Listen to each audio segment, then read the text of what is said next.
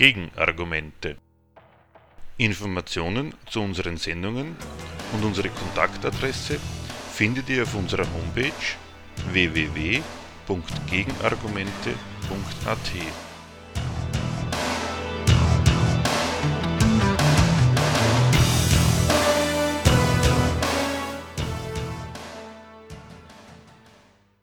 Das Thema der heutigen Sendung. Das imperialistische Konkurrenzprojekt Europa in der Krise. Die EU in Zeiten von America First. Wir bringen dazu den Mitschnitt eines in Regensburg im Mai des heurigen Jahres gehaltenen Vortrages eines Redakteurs der Zeitschrift Gegenstandpunkt. Man war ja bisher gewohnt, dass man die EU mehr wie einen harmlosen Verbund befreundeter Völker zu sehen hat.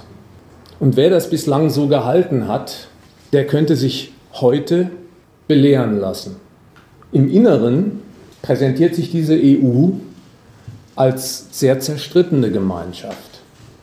Da gibt es in Brüssel anhängige Klagen von Deutschland und anderen gegen die Polen wegen einer Justizreform, wo sich die Regierung angeblich ungerechtfertigterweise Einfluss verschafft. Es gibt eine herzliche Feindschaft gegenüber Orban in Ungarn, der sich der ganzen Migrationspolitik, der Flüchtlingsaufnahme verweigert, die Merkel und andere verbindlich machen wollen. Selbst unter den beiden Führungsmächten, die immer als Achse der EU angesprochen werden, Deutschland und Frankreich, gibt es heftige Zerwürfnisse, weil aus Frankreich vermeldet wird, dass Deutschland mit seinen billigen Exporten, die es sich über seinen großen Niedriglohnsektor erwirtschaftet, in Frankreich sehr viele Arbeitsplätze und die industrielle Basis dieses Landes gefährdet. Und schließlich ist mit Großbritannien ein großer, mächtiger, sogar Atomstaat aus der EU ausgetreten, Brexit, und seitdem schwelt da ein Streit zwischen Großbritannien und der EU. Das sieht also nicht nach einem harmonischen Verbund befreundeter Länder aus. Aber auch von außen ist es gar nicht so, dass die EU als arglos, freundlich wahrgenommen würde. Von Russland sowieso schon nicht. Russland sieht in der EU einen aggressiven Block, der mit seiner Osterweiterung bis zur Ukraine vordringt, sich an die russischen Grenzen heranarbeitet, um da sein politisches Glacis zu festigen. Aber nicht nur das. Der eigentliche Paukenschlag besteht darin, dass der einst wichtigste Bündnispartner, die USA, die EU in die Nähe eines Feindes rücken. Der Trump wirft der EU und speziell Deutschland vor, dass sie nichts anderes betreiben als die Ausplünderung der USA auf ökonomischem Weg. Dafür sind diese Handelsbilanzdefizite das Beweisstück, dass sie sich auf der Welt Einfluss verschaffen, auch militärisch, aber dies bloß, weil sie sich als Trittbrettfahrer der USA betätigen und die Kosten fürs Militärische nicht zahlen. Das ist der aktuelle Stand. So wird die EU mittlerweile von einem wichtigen, wenn nicht dem wichtigsten Bündnispartner gesehen. Die Welt ist in Aufruhr und Befürworter der EU, Politiker genauso wie Journalisten, die halten dagegen. Die sind der Auffassung, in dieser neuen Weltlage seit Trump macht sich immer mehr nationaler Egoismus breit, große Rivalitäten werden ausgekämpft und daran gemessen und in Bezug auf diese Lage ist die EU sowas wie ein Hort der Vernunft. Die muss sich unbedingt zusammenschließen, die muss in diesen weltpolitisch stürmischen Zeiten alles das beibehalten und pflegen, was sie so wertvoll macht. Dafür bietet sie die EU, die Journalisten, der Bevölkerung drei Gütesiegel an. Warum die EU das Nonplusultra der modernen kapitalistischen Zivilisation ist. Drei Gütesiegel. Das erste heißt, die EU organisiert den Wohlstand der Völker. nimmt man den Hinweis auf Volk zunächst mal nur als Synonym für die Nationen, in denen diese Völker wohnen, dann muss man sagen, die Kluft zwischen diesen Nationen, die ökonomische, die ist jetzt nach Jahrzehnten der Europäischen Union deutlich größer als am Ausgangspunkt. Es gibt eine hochverschuldete südliche Peripherie, Griechenland, Portugal, Spanien, auch Italien. Und es gibt Sieger im Konkurrenzkampf, Gläubiger wie Deutschland, die jede weitere Kreditierung in Bezug auf die genannten Staaten, Griechenland ist immer das Exempel, nur dann befürworten, wenn in diesen Staaten die soziale Verarmung, die, Kürzen, die Kürzung von Renten, die Erhöhung von Steuern und so fort vorangetrieben wird. Also zwischen den Nationen ist gewiss der Abstand größer geworden. Von irgendeiner Art Egalisierung kann da überhaupt nicht die Rede sein. Nimmt man Volk als das Ensemble von Leuten, die in diesen Ländern wohnen, dann gilt der Befund noch viel weniger.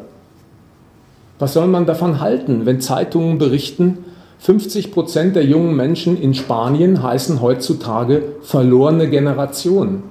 Da ist über die Hälfte der nachwachsenden Bevölkerung das Urteil gefällt, die werden in ihrem Leben nie mehr einen Job bekommen, der ein Einkommen abwirft, mit dem man halbwegs leben kann.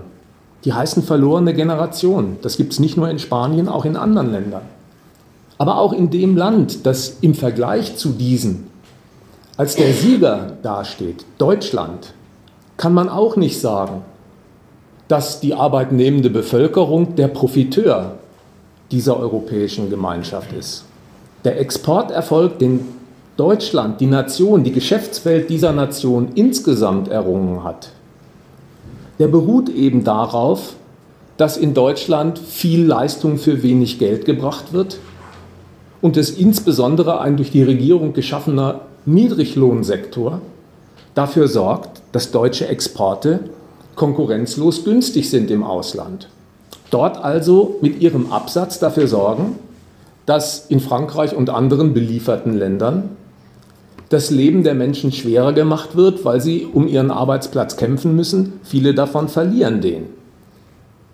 Insofern ist es eine Verdrehung der Verhältnisse, wenn man mit dem Exporterfolg, den Deutschland erringt, den Wohlstand der Menschen bezeichnet haben will, die dafür schaffen müssen, die werden zu der Verwechslung eingeladen, dass der Erfolg, den die deutsche Wirtschaft aus diesen Leuten herausschlägt, mit ihren billigen Exportprodukten, von denen genommen werden soll, wie wenn es ihr eigener Erfolg wäre.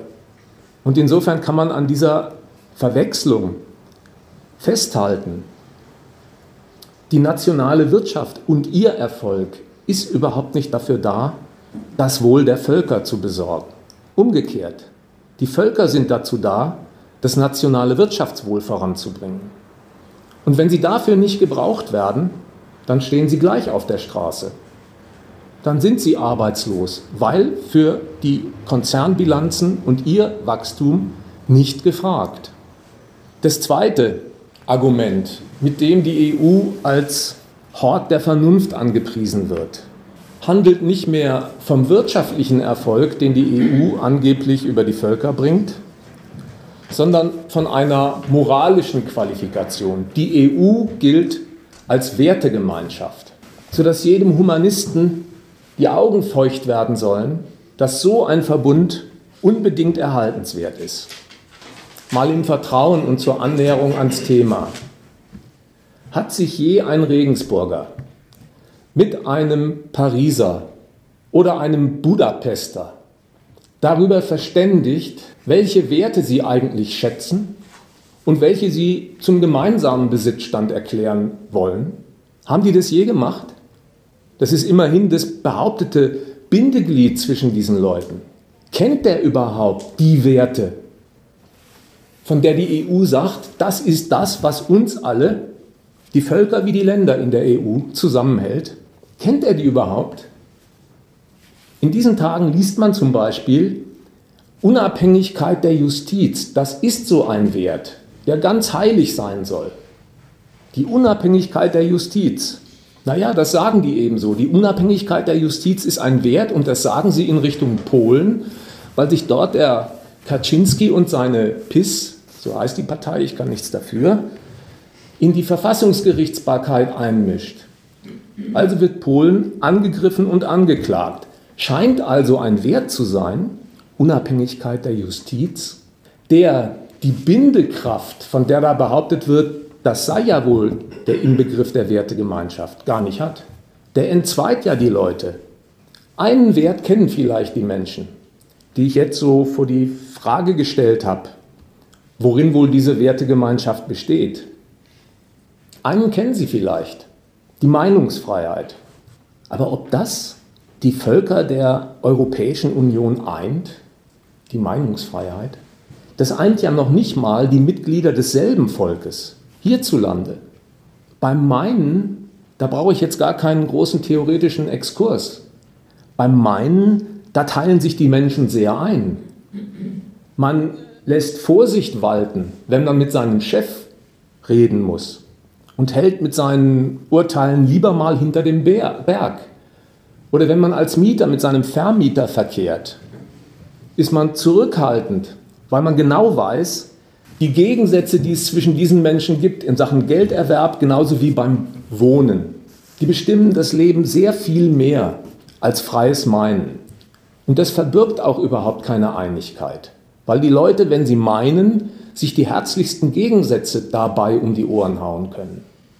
Wenn dann doch aufgerufen wird, die Wertegemeinschaft der EU, dann hat das schon seinen Sinn und Zweck.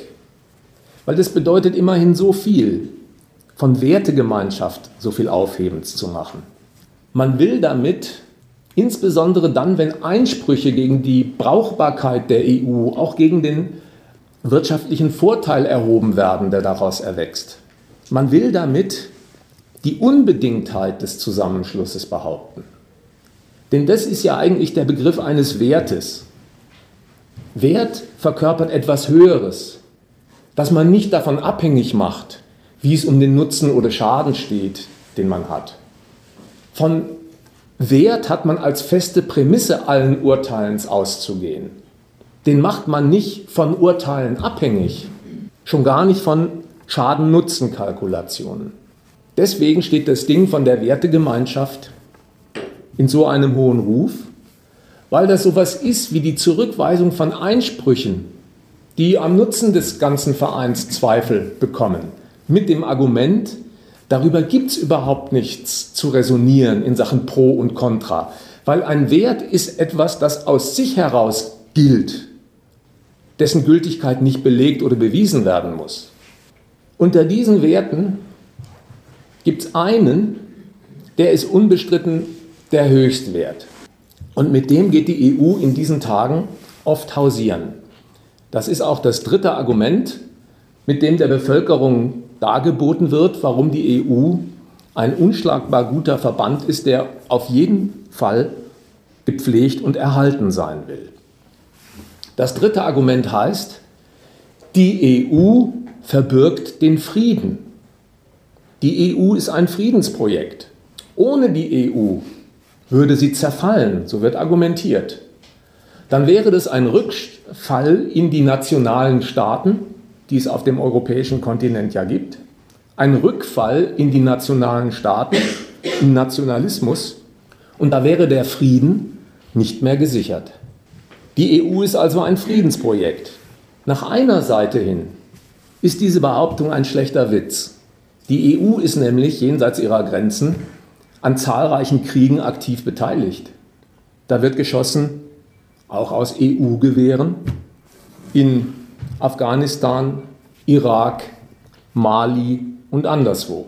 Ja, untereinander. Das stimmt. Da führen diese EU-Staaten aktuell keinen Krieg. Würden sie aber als EU auseinanderbrechen, so wird argumentiert, dann könnte so etwas wieder drohen. Und das Argument, das muss man mal zu seinem vollen Wert nehmen, weil das in einem einzigen Satz den monströsen Charakter von Staaten offenbart. Das, wovor die warnen, wenn die EU sich auflöst und die Nationalstaaten wieder freie Bahn haben, Das, wovor die warnen, das sind sie selbst.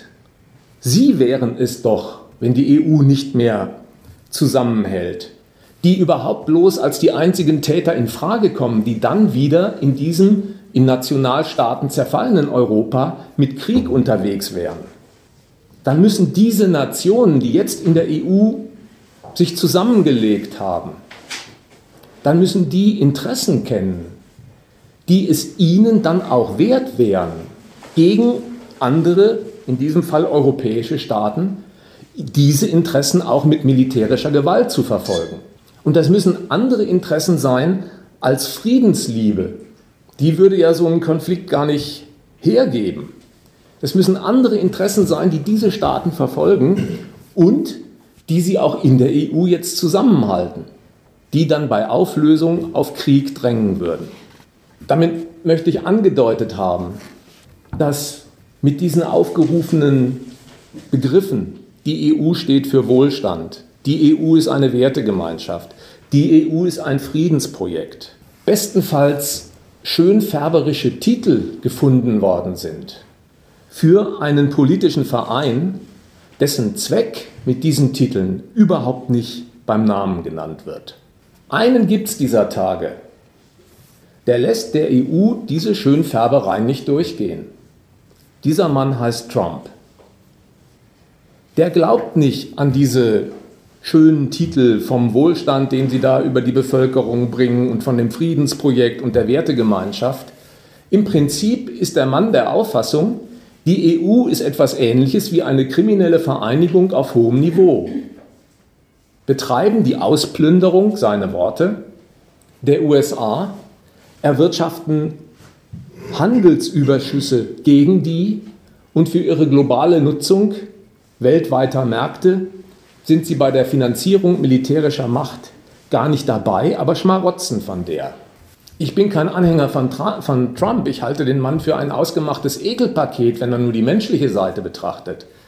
Aber man muss ja so viel einräumen. Nur weil diese Vorwürfe von Trump kommen, müssen sie nicht falsch sein. Da müsste man sich die Vorwürfe schon mal anschauen. Und das haben wir getan.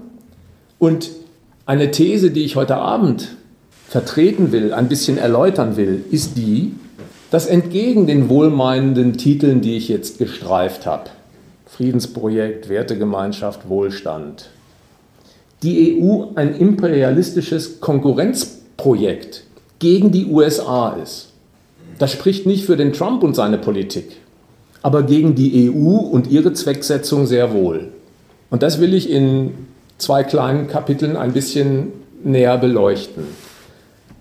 Zunächst ein paar sachdienliche Hinweise über die Europäische Union, ihren Binnenmarkt und den Euro und dann einige Erläuterungen darüber, warum die neue Politik aus Amerika, America First, diesem Projekt die Lebensgrundlagen zerschießt. Zunächst also zur EU, zum Binnenmarkt und dem Euro. Die Wirtschaft eines kapitalistischen Landes, die nimmt mit allem, was sie tut und produziert, nicht Maß an der Anzahl der Menschen und ihrer Versorgung, die auf so einem Gebiet, in so einem Wirtschaftsraum wohnen. Wäre dem so, dann gäbe es ein Genug dann wäre irgendwann genug sachlicher Reichtum zustande gekommen, mit dem die Menschen auskömmlich zurechtkommen. Kapitalistische Wirtschaft kennt kein Genug. Die ist auf Wachstum aus. Das bekommt man ja auch täglich gesagt. Die ist auf Wachstum aus und zwar in Geld gemessen. Die betreiben Geldvermehrung. Dafür sind die vielen schönen Produkte, die hergestellt werden, das Mittel. Die Produkte selbst sind gar nicht das Endziel der wirtschaftlichen Bemühungen. Dieses Wachstum in Geld gemessen, das will nicht bloß jeder Mittelständler und jeder Konzern in diesem Wirtschaftsraum, das will auch der Staat so haben. Denn das Wachstum in Geld ist für ihn sowas wie die finanzielle Machtbasis. Er greift mit Steuern Erträge bei allen Wirtschaftssubjekten ab füllt damit seinen Haushalt und finanziert damit, was er für nötig hält. Von der Autobahn bis zum Militär. Weil das so ist. Wachstum muss sein im Land und der Staat will es haben, damit er daran teilhaben kann. Deswegen ist ein kapitalistischer Staat für den Außenhandel zu haben und öffnet die Grenzen, öffnet andere Länder für einen Geschäftsverkehr über die Grenze hinaus, muss sich im Gegenzug dafür öffnen, weil er will, dass die Nation mehr Geld verdienen kann durch die Benutzung auch fremder Märkte. Diesen Standpunkt haben die EU-Staaten, die jetzt in der EU zusammengeschlossen sind, zunächst darin verfolgt, dass sie sich zu einem Binnenmarkt zusammengeschlossen haben. Die Gründungsmitglieder Deutschland, Frankreich, die Benelux-Länder und einige andere mehr, die haben einen Binnenmarkt gegründet. Und das hat bedeutet, diese Länder schaffen untereinander den Binnenzoll ab. Der Export von Deutschland nach Frankreich oder Italien nach Spanien ist von Zollschranken befreit. Der Binnenzoll wird abgeschafft. Einen gemeinsamen Außenzoll als gesamter Binnenmarkt gegen Dritte haben sie gleichwohl eingeführt und aufrechterhalten. Darauf zielt der Trump bis heute, wenn er sagt, jedes amerikanische Auto, das nach Europa eingeführt wird, wird mit 10% Zoll durch die EU belegt. Das ist der Außenzoll, von dem ich rede. Was leistet das?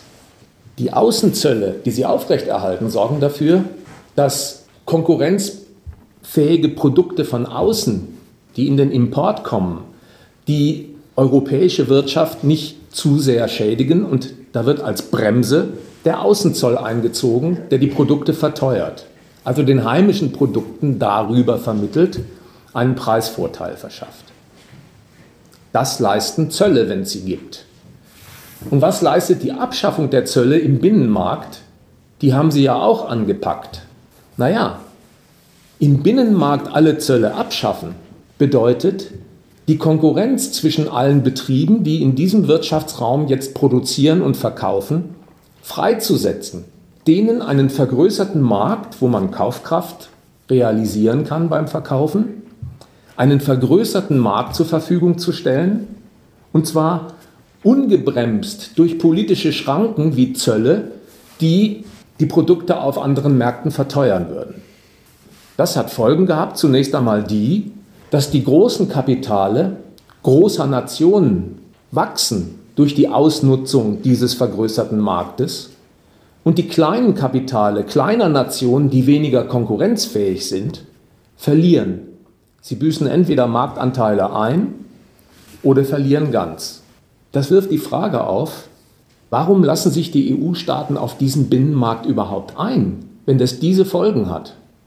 Und noch unabhängig von den Folgen, sich auf dieses Konstrukt einzulassen, das ist ja immerhin der Verzicht auf politische Korrekturen an schlechten Konkurrenzergebnissen. Man verzichtet auf die Waffe Zoll, die man als Schutzmaßnahme einsetzt, dann, wenn die eigene Industrie unterlegen ist in der Konkurrenz zu einer fremden. Das ist sowas wie Relativierung eigener Souveränität. Warum machen die das? Das haben sie gemacht aufgrund eines Kalküls. Alle europäischen Staaten, die sich in diesen Binnenmarkt begeben haben, die haben das Kalkül im Kopf gehabt. Im EU-Verbund kann jede Nation ein Mehr an Geld und Macht gewinnen, als auf sich allein gestellt. Und zwar am Weltmarkt gegenüber Dritten in der globalen Konkurrenz. Wie sehr sich auch innerhalb der EU die Kräfteverhältnisse zwischen diesen Ländern und ihren Geschäften verschieben mögen. Nach außen gerichtet erwartet sich jeder Teilnehmer einen Zugewinn, der größer ist als das, was er sich auf sich gestellt in diesem globalen Konkurrenzkampf zutraut. Dieses Kalkül, das ist sogar aufgegangen, aber nicht für alle gleichermaßen. Aber es ist aufgegangen. Der Vorzeigestaat, bei dem man das sehen kann, das ist Deutschland. Die haben mit ihren großen konkurrenzfähigen Unternehmern diesen vergrößerten Binnenmarkt ohne Zollschranken dazu genutzt, dass diese Unternehmen nicht nur in Europa groß waren, sondern dass die im globalen Geschäft konkurrenzfähig wurden, und zwar gegenüber US-Kapitalen. Solche Brummer wie Siemens oder SAP oder VW, das sind Weltkonzerne. VW steht auf Platz zwei der zehn größten, absatzstärksten Unternehmungen der Welt. Auf Platz 1 steht einer, den hätte ich nicht geraten, aber der stand neulich in der Zeitung, Walmart. Das ist ein Ami-Konzern, aber der zweite ist schon ein deutscher, ein europäischer Konzern, VW. Für die ist also für Staaten von diesem Kaliber in Erfüllung gegangen, dass der vergrößerte Wirtschaftsraum und seine Ausnutzung durch konkurrenzfähige Unternehmungen diese Unternehmungen im Weltmaßstab gegenüber der US-Konkurrenz stark macht, konkurrenzfähig macht. Das ist die Messlatte, die USA und ihr kapitalistisches Inventar, an dem sich die EU mit ihrem Wirtschaftsraum misst. Die kleineren Staaten, davon gibt es ja etliche in der EU, Griechenland, Portugal, aber auch die neu hinzugekommenen Staaten aus der Ost-EU, Polen, Ungarn und wie sie äh, alle heißen. Was haben die durch diesen Binnenmarkt bekommen? Man kann nicht sagen nichts. Die haben Zugang bekommen zu Kapital und Markt, den sie ohne EU nicht hätten. Die sind darüber geworden, sowas wie verlängerte Werkbank der großen Konzerne aus den westlichen EU-Staaten und Absatzmarkt. Und diese Länder, die sich im Unterschied zu den großen und konkurrenzfähigen Teilnehmern der EU einer wirklich konkurrenzfähigen Industrie nicht erfreuen. Die bringen es auch nicht zu wirklichen Exporterfolgen, verdienen deswegen am Weltmarkt auch keine Devisen oder zu wenig Devisen, um ihre Importe zu finanzieren, bleiben also auf Kredite der erfolgreichen Nationen angewiesen und werden darüber zu Schuldnern. Die reichen, exportstarken Länder die können ihren Exporterfolg dadurch fortsetzen, dass sie die Unterlegenen in diesem Konkurrenzkampf mit Kredit ausstatten, mit denen sie den Fortgang des Exports der Starken finanzieren, sodass am Ende das Wachstum in Deutschland sich niederschlägt in den Schulden von Griechenland, Italien, Portugal und anderen. Was merkt man daran? das gemeinsame Anliegen, das diese Länder wirklich haben und auch hatten bei der Gründung der EU, nämlich die Stärkung der eigenen Nation und ihrer Wirtschaftskraft durch diesen Verbund gegen Dritte, in der Hauptsache gegen die USA. Das schließt innere Gegensätze in der EU überhaupt nicht aus, sondern ein. Und deswegen gibt es von Anbeginn an in diesem Verein einen immerwährenden Streit eben darüber, wer hat wie viel nationalen Nutzen aus diesem supranationalen Verbund, an den man ja immerhin nationale Rechte abgetreten hat. Man begibt sich aller Instrumentarien oder vieler Instrumentarien, die Staaten sonst einsetzen, wenn sie schlechte Konkurrenzergebnisse verdauen oder korrigieren wollen. In diesem Fall also Verzicht auf Zollpolitik und Zollschranken. Bei dieser Vergemeinschaftung des Marktes ist es nicht geblieben die haben auch noch die Vergemeinschaftung des Geldes betrieben. Der Euro wurde in die Welt gesetzt. Warum eigentlich? Geld genug gab es doch damals, als der Euro erfunden worden ist. In Deutschland gab es eine D-Mark, in Frankreich den Franc, in Italien die Lira. Und diese Gelder waren dazu zu gebrauchen, zu kaufen, zu investieren. Warum jetzt auch noch den Euro? Das kommt daher, dass Geld weit mehr ist als das Kaufmittel von Verbrauchern und das Investitionsmittel von Unternehmungen. Geld ist auch noch Machtmittel des Staates. Das muss ich ein bisschen erklären. Kapitalistische Staaten machen in einer Hinsicht alle das Gleiche. Die lassen ihre Unternehmenswelt in Geld wirtschaften, für Geld wirtschaften und seine Vermehrung. Das machen sie alle. Aber hinter der Grenze des Staates gilt jeweils ein anderes Geld. Der Geltungsbereich der D-Mark endet an der Grenze Deutschlands. Dahinter beginnt der Fonds oder die Lira. Geld hat also ganz offenkundig auch noch eine nationale Einfärbung, eine nationale Uniform. Der Staat emittiert dieses Geld, der gibt das heraus, der macht das auf seinem Territorium verbindlich. Das ist gesetzlich gültiges Zahlungsmittel. Und zwar das einzig Erlaubte. Das Nachmachen und Fälschen ist verboten. Der gibt ein Geld heraus, das auf seinem Gebiet verbindlich ist. Auf dieser Basis schöpfen Banken Kredit, die vergeben diesen Kredit an die produzierende Wirtschaft, die den Kredit investiert, um möglichst mehr daraus zu machen und die Bankzinsen und den eigenen Gewinn zu bedienen. Wenn das so läuft, hinreichend lang und hinreichend gut, dann ist im positiven Fall viel nationales Geld erfolgreich vermehrt worden. Das, das weckt das Interesse der internationalen Anleger, der Finanzkapitalisten draußen auf dem Globus in der Welt. Denn ein Geld einer Nation, in dem viel Geschäft mit guten Gewinnen sich vermehrt, das bietet viele Anlagemöglichkeiten, an denen jeder Investor teilhaben will. Also strömen Anleger wie Finanzkapitalisten in so ein Geld. Und das wiederum, das zeitigt Folgen an diesem Geld selbst. Diese globale Nachfrage nach einem so geschäftstauglichen Geld, die führt dazu, dass die Banken, die diese Gelder im Devisenhandel an und verkaufen, ein solches Geld angesichts der großen Nachfrage stark bewerten, es also nur teuer verkaufen, herausgeben. Der Kurs dieser Gelder, die so stark nachgefragt sind, der steigt, der ist stabil und zeichnet eine Währung aus als Hartwährung, die unweigerlich eine Kehrseite hat. Denn dass die internationalen Anleger vermehrt in dieses Geld strömen, weil es so viel und so viel gutes Geschäft verspricht.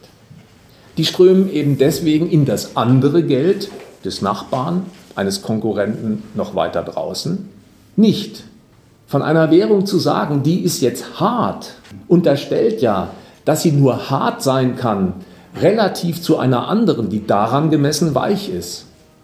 Und so ergibt sich aus dieser Konkurrenz bei der Vermehrung von Geld und der Attraktion von weltweiten Geldanlegern eine Hierarchie der Gelder, wo ganz oben Hartwährungen stehen, 2, 3, 4, 5, das Pfund, der Yen, der Euro, und eine riesige Skala unterhalb dessen von Geldern, die diesen Rang nie erreicht haben und die man zu den weichen Währungen zählt. So eine Hartwährung, die taugt nicht nur der Wirtschaft, die taugt nicht nur den auswärtigen Anlegern, die gerne in dieses Geld strömen, weil sich darin gute Geschäfte machen lassen, sondern das taugt auch dem Staat. Denn wenn dieses Geld weltweit so gefragt und gebraucht ist, dann kann sich der Staat, der dieses Geld herausgibt und sein eigen nennt, in so einem Geld leicht und billig in der ganzen Welt verschulden. Für alles, was er vorhat, für die Infrastruktur wie für die Rüstung. Ein Spitzenreiter auf diesem Feld der Hardwährung sind bis heute unangefochten oder angefochten, aber immer noch in Amt und Würden die USA. Deren Geld der Dollar, heißt nicht nur Hardwährung, sondern deren Geld heißt bis auf den heutigen Tag immer noch Weltgeld. Dieses Geld hat es vermocht, dass sich in ihm, in diesem Geld, auch Geschäfte jenseits der Grenzen der USA in großem Umfang abspielen. Dieses Geld wird benutzt für den Verkauf von Flugzeugen, von Airbus oder Boeing, nach Saudi-Arabien oder Katar, wird also benutzt für Geschäfte jenseits des Landes, aus dem dieser Dollar stammt und wo er das verbindliche Zahlungsmittel ist. Jeder Ölverkauf, fast jeder, mittlerweile hält China dagegen, wird in Dollar abgerechnet. Wenn dieser Rang einem solchen Geld zukommt, dann wird er für alle globalen Geschäfte, auch außerhalb der USA, gebraucht und gefragt, Und die US-Staatsanleihen finden deswegen guten und billigen Absatz in der Welt, weil alle großen Unternehmungen, Finanzinvestoren, äh, Investoren, die mit diesem Dollar wirtschaften, die verdienten Gelder in den Ankauf von amerikanischen Staatsanleihen packen, weil sie sich davon eine Vermehrung in solidem Geld versprechen. China hat seine Exporterlöse von 3,5 Billionen Dollar bis heute zur Hälfte in US-Staatsanleihen angelegt. Wenn das einmal erreicht ist, wenn einer Währung dieser Status eigen ist, dann folgt daraus eine wuchtige Umkehrung. Wenn ein Staat sein nationales Geld zum international gefragten, auf dem Globus gültigen Wertträger gemacht hat, dann ist der Zugang zum Dollarraum und Dollarkredit ein Erpressungshebel. Dann ist der Ausschluss von Dollarkredit und Dollarraum politische Waffe. Schaut euch mal an, was soeben am Fall Iran passiert. Der Trump kündigt den Atomdeal mit dem Iran. Die Details müssen uns nicht groß interessieren, das können wir ja vielleicht hinterher in der Diskussion abarbeiten. Der Iran hat einen Vertrag unterschrieben und die Garantiemächte dazu, die USA, China, Russland und die Europäer. Er verzichtet auf ein militärisches Atomprogramm, nutzt die Atomenergie nur friedlich, wird im Gegenzug aber auch von allen Sanktionen, die auf diesem Land bis dahin immer gelastet haben als US-feindlicher Nation, freigestellt. Diesen Vertrag kündigt der Trump. Und zwar gegen den Willen aller anderen Garantiemächte. Der fragt weder Russland noch China noch die Europäer.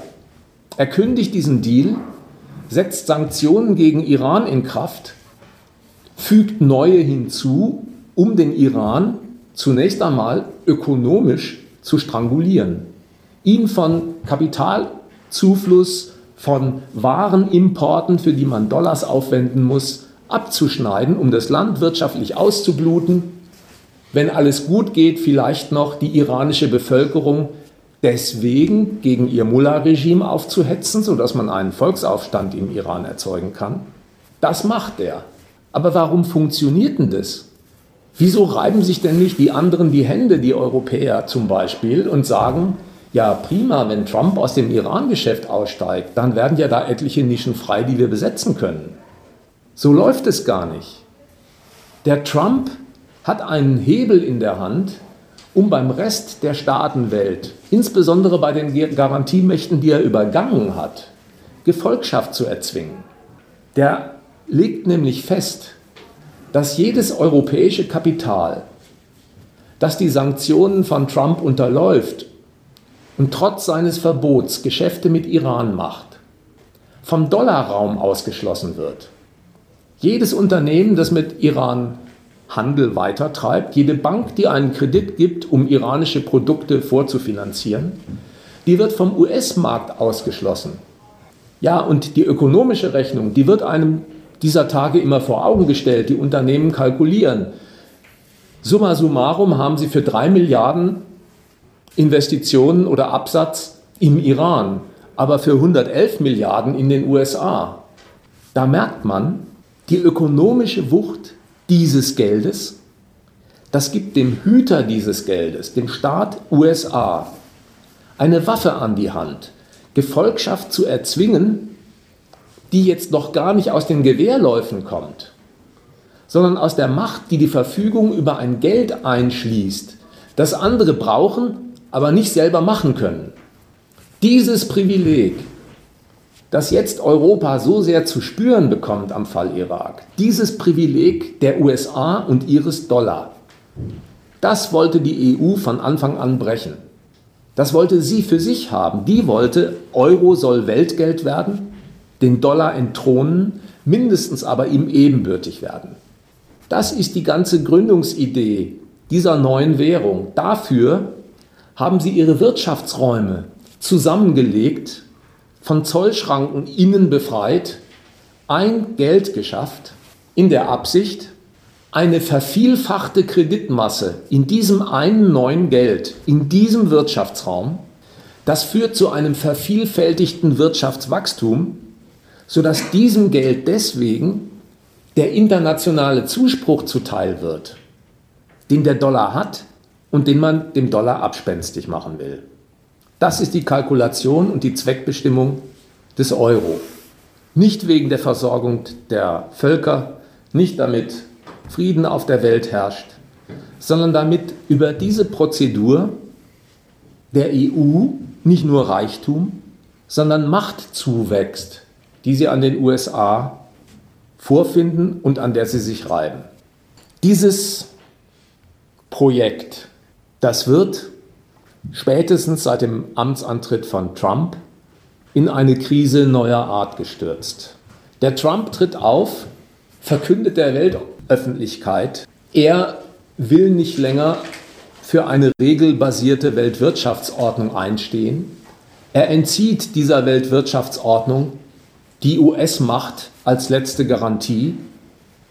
Er steht ab sofort auf dem Standpunkt, America First, das ist die Politik, die die USA betreiben. Ein Aufschrei geht durch Europa. Europa sieht sich zu tief betroffen. Wieso eigentlich? Einerseits merkt man an diesem Aufschrei, die EU ist offenbar kein selbstgenügsamer Verbund. Die Ansprüche, die dieser Wirtschaftsblock hat und verfolgt mit seinen Wachstumsambitionen, die richten sich auf die ganze Welt. Nur deswegen können sie ja davon berührt sein, wenn der Trump ankündigt, er will die regelbasierte Ordnung dieses Weltmarkts nicht länger stützen. Zum Zweiten merkt man, die da gültigen Regeln, die der Trump jetzt nicht länger mit der US-Macht stützen will, die beruhen offenbar auf Macht. Die sind offenbar gar nicht sowas wie ein im freien Diskurs herbeigeführter Konsens zwischen vernünftigen Wirtschaftsköpfen, sondern die beruhen ganz offenkundig auf staatlicher Macht. Nur deswegen kann es ja was ausmachen, wenn der Trump sagt, diese Macht stellt er nicht mehr hinter diese Regeln. Und zum Dritten kann man dem was entnehmen. Wenn Europa darüber so sehr aufjault, dass diese regelbasierte Weltwirtschaftsordnung nicht mehr durch Trump und die USA gestützt wird, dann muss also vor der Kündigung durch Trump die EU und Deutschland von, dieser, von diesem Regelwerk profitiert haben. Die müssen große Gewinner dieses Regelwerks gewesen sein. Worin bestehen diese Regeln überhaupt? Und wie haben sie davon profitiert? Der Aufschrei, der durch Europa geht, der erzählt ja über den Inhalt dieser Regeln herzlich wenig. Dass es gemeinsame sind, eine gemeinsame regelbasierte Weltwirtschaftsordnung, dass es gemeinsame sind, das soll das Allerwichtigste sein. Und darin steckt einerseits eine Lüge und andererseits eine Wahrheit. Zunächst zur Lüge. Gemeinsamkeit der Regeln heißt nicht Gemeinsamkeit beim Wirtschaften und heißt auch nicht gemeinschaftlicher Nutzen. Am Weltmarkt, so viel ist ja wohl klar, da herrscht Kampf. Wer Exportweltmeister werden will und es wird, der macht andere zu Verlierern. Der Aufschrei, die regelbasierte gemeinsame Weltwirtschaftsordnung geht kaputt, weil der Trump die US-Macht nicht mehr zu ihrer Abstützung einsetzt. Hat, war bereits erläutert, einerseits den Charakter einer Unwahrheit. Es wird sehr viel Wert auf die Gemeinsamkeit gelegt, aber die liegt weder beim Wirtschaften vor, da ziehen nicht alle an einem Strang, noch liegt die beim Ergebnis vor, sodass ein gemeinschaftlicher Nutzen herausschauen würde. Da wird ja gerade konkurriert am Weltmarkt. Wer da Sieger werden will, der will andere zu Verlierern machen. So ist das in dieser Konkurrenz. Andererseits liegt in diesem Spruch eine Wahrheit von der gemeinsamen regelbasierten Ordnung. Nämlich die, alle Staaten müssen auf ein Regelwerk festgelegt sein. Und zwar nicht auf irgendeines, sondern auf ein ganz bestimmtes, nämlich es möge auf dem Globus das Prinzip gelten, dass alle kapitalistischen Konkurrenten und Standorte freien Marktzugang gewähren, den Zollabbau zum Prinzip ihrer Politik machen. Warum ist es so essentiell? Dann und nur dann, wenn das passiert, freier Marktzugang und Abbau aller politischen Hindernisse wie Zoll. Dann und nur dann ist die Produktivität des Kapitals die Waffe im Konkurrenzkampf, die ungebremst durch staatliche Schutzvorkehrungen zum Einsatz kommt. Und bei der Ausnutzung dieser Regeln war die EU und speziell Deutschland extrem erfolgreich. Extrem erfolgreich. Dann aber hängt ja umgekehrt der Erfolg von Europa und Deutschland davon ab, dass alle anderen ihre Märkte offen halten, auch dann, wenn sie Niederlagen einstecken müssen. Das aber am Prinzip der Offenheit der Märkte festhalten, auch dann, wenn sich ökonomisch die Sache für viele Geschäftsleute, für ganze Nationen nicht rechnet. Das verlangt, dass alle nicht zivilen Mittel zur Korrektur unerwünschter Ergebnisse ausgeschlossen bleiben müssen. Dass also sowas wie der Einsatz militärischer Machtmittel, im Extremfall Krieg, untereinander tabu ist, die Staaten davon definitiv Abstand genommen haben. Man darf den Gedanken nicht in die Ecke stellen, weil man sich daran gewöhnt hat, dass seit dem Zweiten Weltkrieg, also schon über eine gewisse lange Periode, 60, 70 Jahre, im freien Westen von den maßgeblichen Ländern keine Kriege untereinander geführt worden sind. Außerhalb ist viel an Krieg angerichtet worden, aber im freien Westen nicht. Man darf nur den Umstand, dass man an das gewöhnt ist, nicht so auffassen, wie wenn sich das auch von selbst versteht, dass es so ist. Das versteht sich überhaupt nicht von selbst. Und wie sehr der Übergang zu militärischen Machtmitteln und ihrem Einsatz Platz hat im Kalkül dieser Staaten im freien Westen. Dafür habe ich zwei Anhaltspunkte. Den einen habe ich schon in der Einleitung geboten. Die EU-Staaten selbst geben doch zu Protokoll, dass dem so ist. Wenn die EU-Staaten selbst über sich berichten, ohne die EU ist der Frieden in Gefahr. Wenn wir zurückfallen auf die Konkurrenz der Nationalstaaten, wir Europäer, dann wissen wir Gründe, warum solche Nationen zu kriegerischen Mitteln greifen. Die geben also bekannt, dass das in ihrem Kalkül durchaus ausgeschlossen ist und nicht ganz prinzipiell eingeschlossen ist und nicht ganz prinzipiell ausgeschlossen. Am Verhältnis China und USA kann man bemerken, der ökonomische Aufstieg eines Rivalen, China, stärkt den militärisch. Das gibt ja auch dieser Xi als sein Projekt bekannt. Das gilt heute schon für die USA als Casus belli der Zukunft, dass sich ein ökonomischer Rivale militärisch aufbaut und am amerikanischen Einfluss im pazifischen Raum dann auf dem ganzen Globus beschneidet und zurückdrängt. Der letzte Punkt ist deswegen bemerkenswert, weil man daran sieht, der Bedarf an militärischer Korrektur der Kräfteverhältnisse zwischen den Staaten. Das ist kein Privileg der Konkurrenzverlierer, die sich quasi mangels ökonomischer Aussichten aufs Militärische verlegen. Erfolg oder Niederlage hat seinen Maßstab gar nicht einfach in wirtschaftlichen Zahlen, in Handelsbilanz plus oder Defizit, sondern hat seine Objektivität im Maßstab der Nation, was die beansprucht, auf der Welt ökonomisch und politisch zu sein. Und das lässt sich an den USA und Trump ja mit Händen greifen. Die USA sind nach wie vor ökonomisch, politisch und militärisch die Weltmacht. Aber Trump sieht diese Nation als den großen Verlierer, weil der Anspruch der absoluten Überlegenheit nicht eingelöst wird und nach Trumps Auffassung der Grund darin liegt, dass Betrüger aus Europa und China diese Nation um ihren verdienten Erfolg gebracht haben. Also so selbstverständlich, nur weil es uns Gewohnheit geworden ist, ist es überhaupt nicht, dass kapitalistische Staaten die Finger von militärischen Mitteln, ja sogar Kriegen untereinander lassen. Da braucht es ein Argument dafür, warum das seit 70 Jahren so ist, dass sie sich untereinander nicht bekriegt haben. Dafür gibt es auch einen Grund und der liegt nicht in der Überzeugungsarbeit von irgendwelchen Katholiken und Friedensbewegten. Da sind die Staatenlenker nicht auf den Geschmack gekommen, dass Frieden doch der bessere Lebensentwurf ist. Die sind durch eine Machtkonstellation auf ein Friedensgebot festgelegt worden. Das hat die USA gemacht nach dem Zweiten Weltkrieg, indem sie alle Staaten des freien Westens auf die SU, auf die Sowjetunion als den Hauptfeind festgelegt hat, für den man zusammenstehen muss. Umgekehrt, der Gebrauch nicht ziviler Machtmittel unter denen, die dann in der NATO und im freien Westen zusammengeschlossen sind, der wurde unterbunden.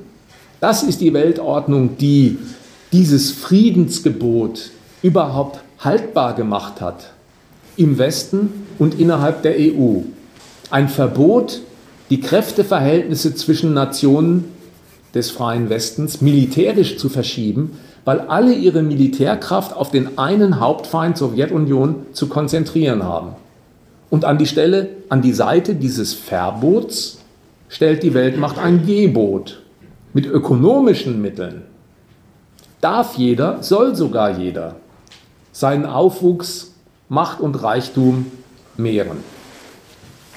Insofern war die USA für die EU beides. Die war einerseits der Garant dieser Ordnung, der regelbasierten Weltwirtschaftsordnung, wo ökonomischer Erfolg die Macht der Nationen und ihren Reichtum erweitert. Die war der Garant dieser Ordnung, aus der die EU wirklich ihre Kraft geschöpft hat. Die wirtschaftliche Kraft aus ihrer Konkurrenzfähigkeit auf weltweit offenen Märkten. Und sie war zugleich, diese USA, der Kontrahent der EU. Der Kontrahent deswegen, weil die EU das Privileg Amerikas mit dem besonderen Geld, Weltgeld, Reichtum und Politik verbindlich zu machen für alle anderen, weil sie dieses Privileg selbst erringen wollte, mit dem Euro selbst ein Weltgeld erwirtschaften wollte. Diese Lebensgrundlage, diese Lebensgrundlage des gesamten europäischen Projekts, das zerstört jetzt Trump mit seiner Politik America First. Die Lebensgrundlagen der EU, speziell aber auch die von Deutschland. Man kann den Mann für einen narzisstischen Egomanen halten, für einen furchtbaren Angeber und einen unsympathischen Menschen. Das alles ist er sicher auch.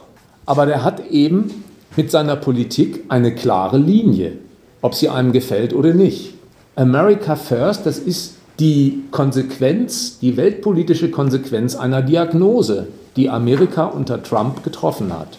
Und diese Diagnose sagt, Amerika als die ökonomisch und politisch stärkste Macht dieser Welt, die eigentlich alles an sich hat, Größe, Volk, Geld, Waffen, die eigentlich alles an sich hat, was für absolute Überlegenheit steht und spricht. Ausgerechnet eine solche Nation fängt sich im Verkehr mit Europa und China Niederlagen ein, ausweislich der immer zitierten Defizite, wo die anderen an Amerika verdienen, statt dass Amerika an denen verdient. Und das erklärt sich dieser Mann von seinem Anspruch her, Amerika hat doch das Zeug dazu, also hätte es auch die absolut überlegene Macht zu sein und als die zu gelten. Dass das nicht eintritt, kann er sich nur so erklären, dass alle anderen aus seiner weltweiten Konkurrenz Diebe sind, die die Amerikaner mit ihrem tüchtigen Volk auf ein Regelwerk festgelegt haben, eben diese regelbasierte Weltwirtschaftsordnung, die die USA fesseln, die nicht eine Bindung der anderen an die USA, sondern eine Bindung der USA an ein Regelwerk darstellen, das ihnen die Möglichkeit gibt, dieses Land auszubluten. America First, das soll ab sofort die einzige Regel sein, die Trump anerkennt den US-Nutzen per Drohung und Erpressung durchsetzen, nur noch amerikafreundliche Deals unterschreiben und Strafzölle auf jedes europäische Kapital legen das in Amerika Arbeitsplätze zerstört. Das untergräbt die komplette Machtbasis der EU. Der freie Marktzugang, der weltweit mal die Geschäftsgrundlage war, der wird nicht nur nicht mehr gesichert durch die USA, sondern der wird nach freiem US-Ermessen unterbunden, wo immer die das für nötig halten. Iran ist der von mir angesprochene prominente Fall in diesen Tagen. Das ist die Conclusio, dass der eigene Imperialismus der EU, speziell Deutschlands, durch diesen neuartigen Auftritt von Trump und dieses neu bestimmten US-Imperialismus unter dem Titel America First im Kern getroffen wird. Das ist der wirkliche Grund und der Kern aller Trump-Kritik und nicht die Tatsache, dass er halbseidene Verhältnisse zu Pornodarstellern oder eine wilde Frisur hat. Damit lasse ich es jetzt mal bewenden.